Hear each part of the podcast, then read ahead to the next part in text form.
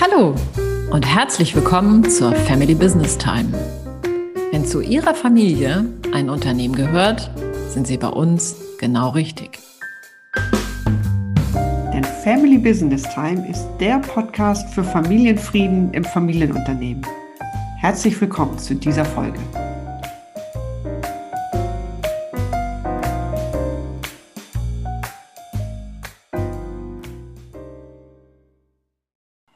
Unsere heutige Folge trägt den Namen Den richtigen Platz im Familienunternehmen finden. Und ich spreche mit Carola Jungwirth genau über dieses Thema und darüber, warum Umwege manchmal sehr viel Sinn machen können. Mein Name ist Susanne Dahnke. Mein Name ist Carola Jungwirth. Und wir begleiten Sie dabei, Ihre Familie und Ihr Unternehmen sicher in die Zukunft zu führen und dabei den Familienfrieden zu bewahren. Du bist ja nicht nur Nachfolgeberaterin, liebe Carola, sondern stammst selbst auch aus einer Familie mit Unternehmen. Du hast mhm. einen der beiden Generationswechsel ganz aktiv als Nachfolgerin selbst erfahren und warst insgesamt über 15 Jahre im Unternehmen tätig. Mhm. Und dann bist du nach fünf Jahren Geschäftsführung aus der operativen Leitung ausgestiegen und bist dem Unternehmen heute noch verbunden. Darüber würde ich sehr gerne mehr erfahren. Und wenn es dir recht ist, lass uns erstmal hinten anfangen, zeitlich. Ja. Du hast jetzt deinen Platz gefunden. Welcher, welcher ist das genau? Ja, heute ist mein Platz derer, dass ich zusammen mit insgesamt zwei, wir nennen sie mal Altgesellschafterinnen der zweiten Generation und vier Mitgesellschaftern aus der dritten Generation, das ist meine Generation, die Rolle als Gesellschafterin habe. Also wir sind insgesamt sieben Gesellschafter, Familiengesellschafter in der dritten Generation. Mhm, okay. Und jetzt habe ich ja eben schon was von Umwegen gesagt. Ähm, welche Umwege bist du gegangen, um an diesem Platz dann zu landen? Ja, das ist in der Tat kein direkter Weg gewesen. Das stimmt. Ich fange vielleicht mal an mit der Zeit nach meiner Schule. Das ist ja in der Regel die Zeit, wann das Familienunternehmen das erste Mal auf den Plan gerufen wird, ob man eine Nachfolge anfangen möchte.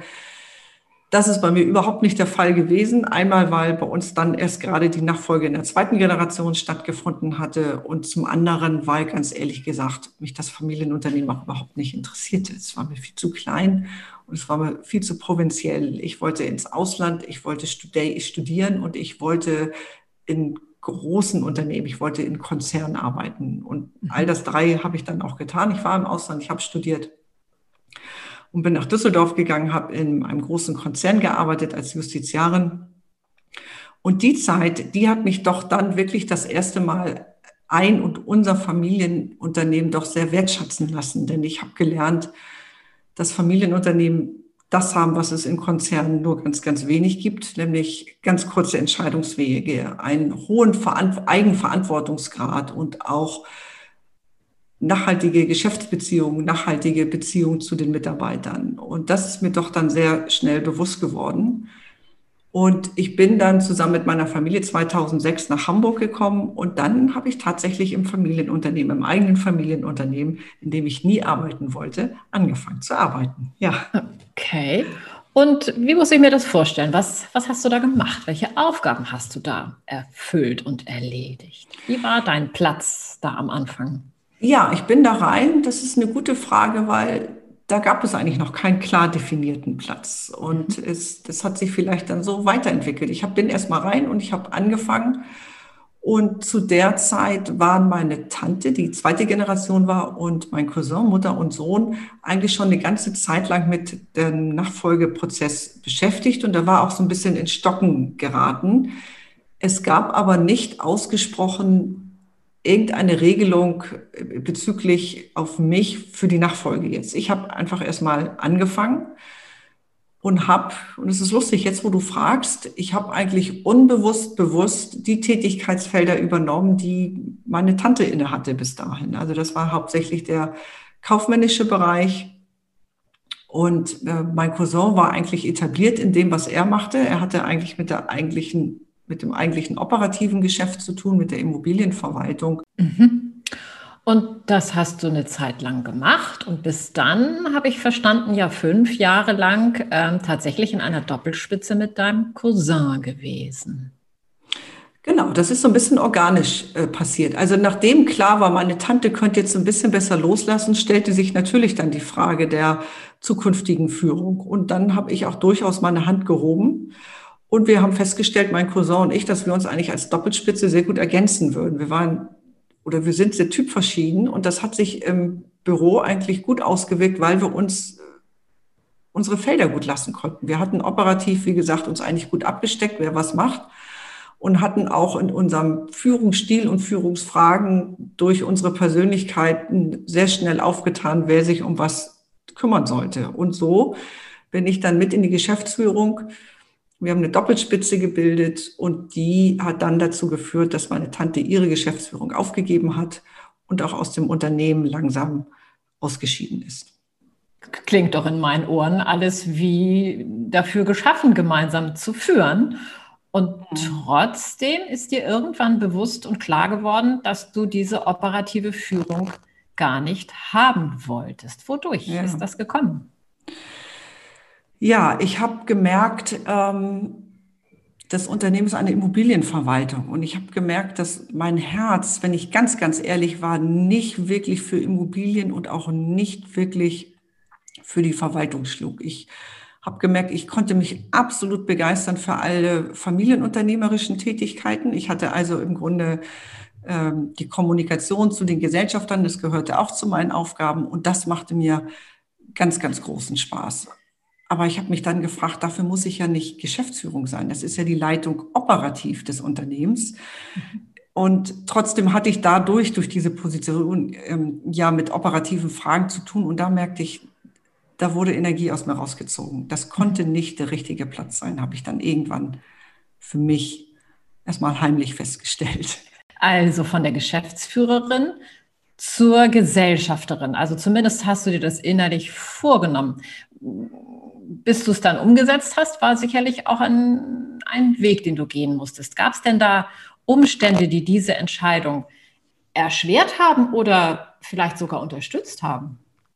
Ja, das hat wirklich Zeit gebraucht. Ich musste das erstmal für mich selber bemerken, dass es mich, dass es nicht mein richtiger Platz ist. Ich musste es mir vielleicht auch selber erstmal eingestehen und dann bin ich eine ganze Zeit lang damit schwanger gegangen, bis ich es dann auch offen ähm, kommuniziert habe. Und ich glaube, was es für mich besonders erschwert hat, ist, es gab so eine Idee wie, man geht nicht wieder aus einem Familienunternehmen raus. Also nach so einer vielleicht vermeintlich auch kurzen Zeit. Ich hatte das Gefühl, ich würde mich illoyal verhalten. Ich hatte ganz viel zu tun mit dem Gedanken, dass ich illoyal sein würde, wenn ich gehen würde. Mhm. Und dann war es lustigerweise die Kündigung einer Mitarbeiterin. Ähm, in Familienunternehmen verlassen Mitarbeiter ja selten das Unternehmen. Und so war es auch bei uns. So war das schon eine außerordentliche Situation, dass eine Mitarbeiterin gekündigt hat. Und dann wurde mir wirklich erst klar, man kann ja auch gehen aus dem Unternehmen. Man kann ja mhm. kündigen und gehen. Es ist mir vorher nicht so wirklich bewusst gewesen, dass man auch in einem Familienunternehmen das Unternehmen kündigen kann. Mhm. Ja, und das war dann, das war ein ganz einschneidendes Erlebnis für mich, dieses, man darf auch gehen. Mhm. Und du bist gegangen und hast ja in Wirklichkeit nur den Platz gewechselt. Du bist ja dem mhm. Unternehmen vielleicht sogar heute noch verbundener als vorher. Oder wie fühlt es sich jetzt an für dich? Ja, ich fühle mich auf keinen Fall weniger verbunden.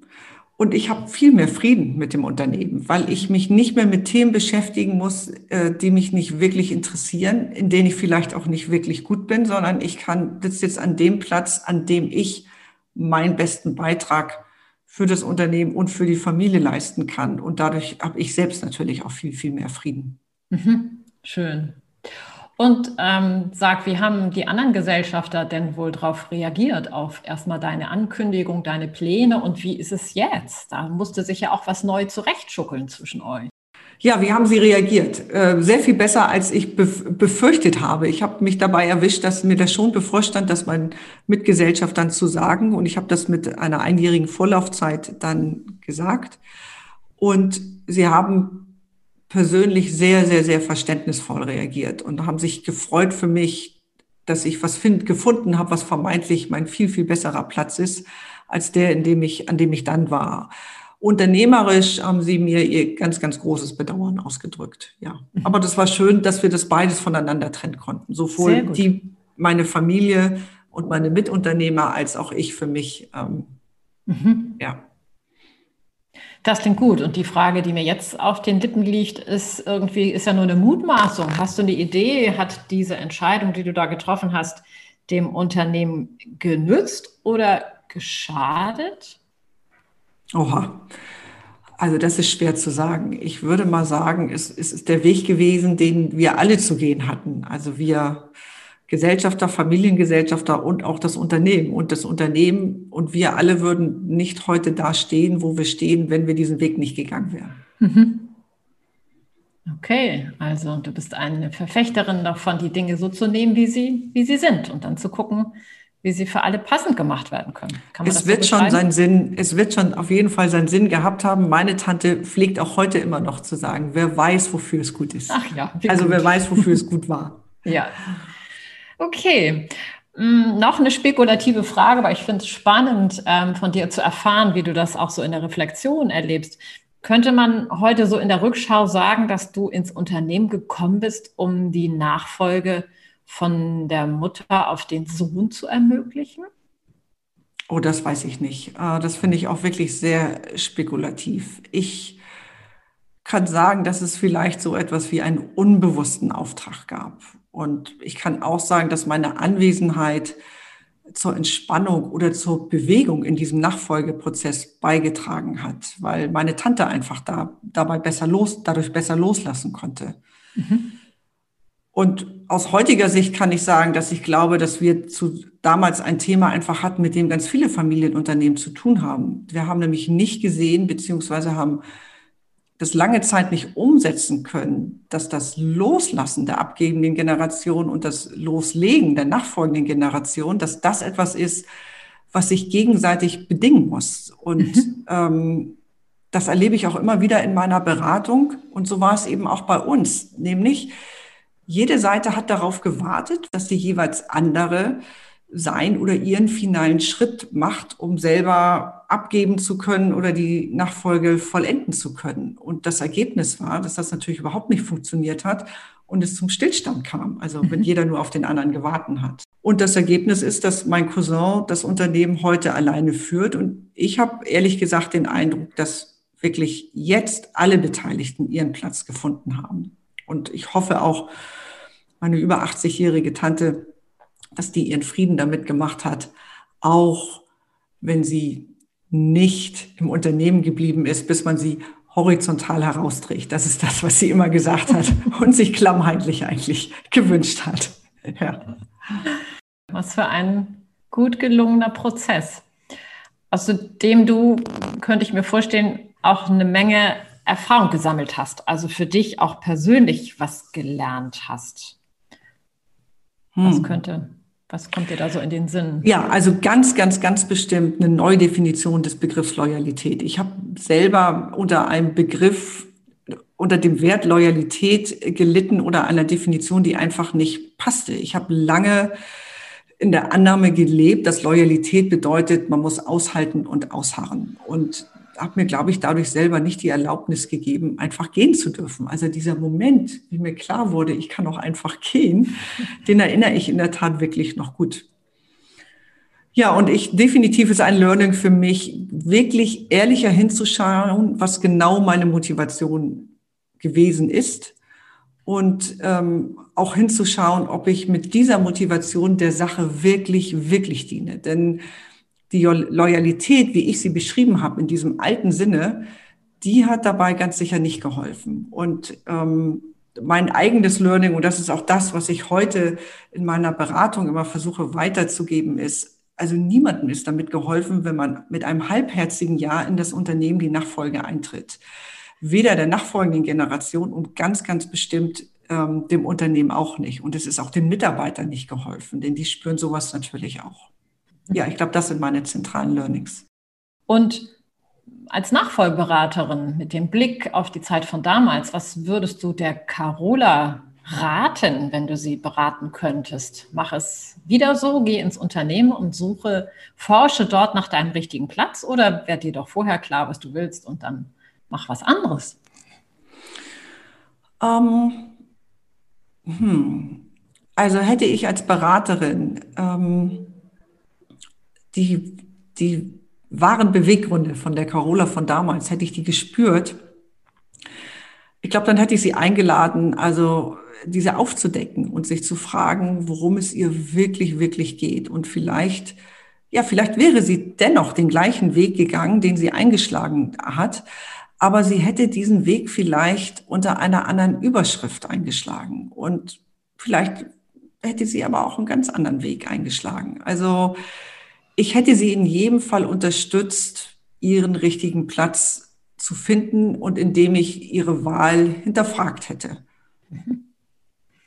Danke, liebe Carola, dass du uns so deutlich aufgezeigt hast, dass es im Unternehmen ganz verschiedene Nachfolgepositionen für die nächste Generation geben kann. Und für heute nehme ich mit, dass es auch in der Verantwortung der Nachfolger liegt, diese Position ganz kritisch zu beäugen und zu prüfen, ob es dir jeweils passend ist. Und ich denke, wir können allen Nachfolgern und Nachfolgerinnen mit unserem Werdegang eigentlich nur Mut machen, sich selber auszuprobieren, Erfahrung im Familienunternehmen zu sammeln, um dann mit Klarheit den Weg einzuschlagen, der für sie der richtige ist. Und, und das ist meine persönliche Überzeugung, wenn dieser Weg dann aus dem Unternehmen herausführt, dann ist es ganz sicher auch das Richtige für das Gesamtsystem. Kommen wir jetzt zu unserem Inspirationsimpuls. Was hast du, liebe Carola, unseren Hörern und Hörerinnen dieses Mal mitgebracht?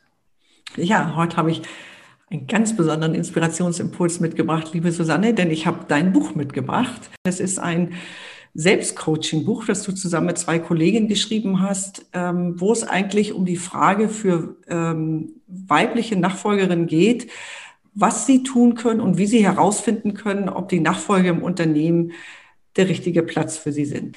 Ich finde, das ist ein ganz wunderbares Buch, denn du hast dein gesamtes, so scheint es, Werkzeug als Coachin in dieses Buch gelegt und stellst diese Tools zur Verfügung, damit sich Nachfolgerinnen selber fragen können, ob das, was sie vorhaben, der für sie richtige Weg ist.